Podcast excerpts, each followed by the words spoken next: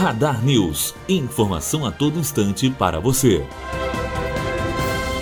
A Prefeitura de Volta Redonda, através de uma parceria entre a Secretaria Municipal de Política para Mulheres, Idosos e Direitos Humanos e o Volta Redonda Futebol Clube, promoverão uma ação que visa celebrar os 12 anos da Lei Maria da Penha. Hoje, quando o time entrar em campo do estádio Raulino de Oliveira para enfrentar o São Gonçalo, os jogadores estarão usando uma camisa com a seguinte mensagem: Respeito às mulheres. Hashtag Jogue a Favor. Bianca Oliveira, aluna do terceiro ano de jornalismo, direto para a rádio Unifoa.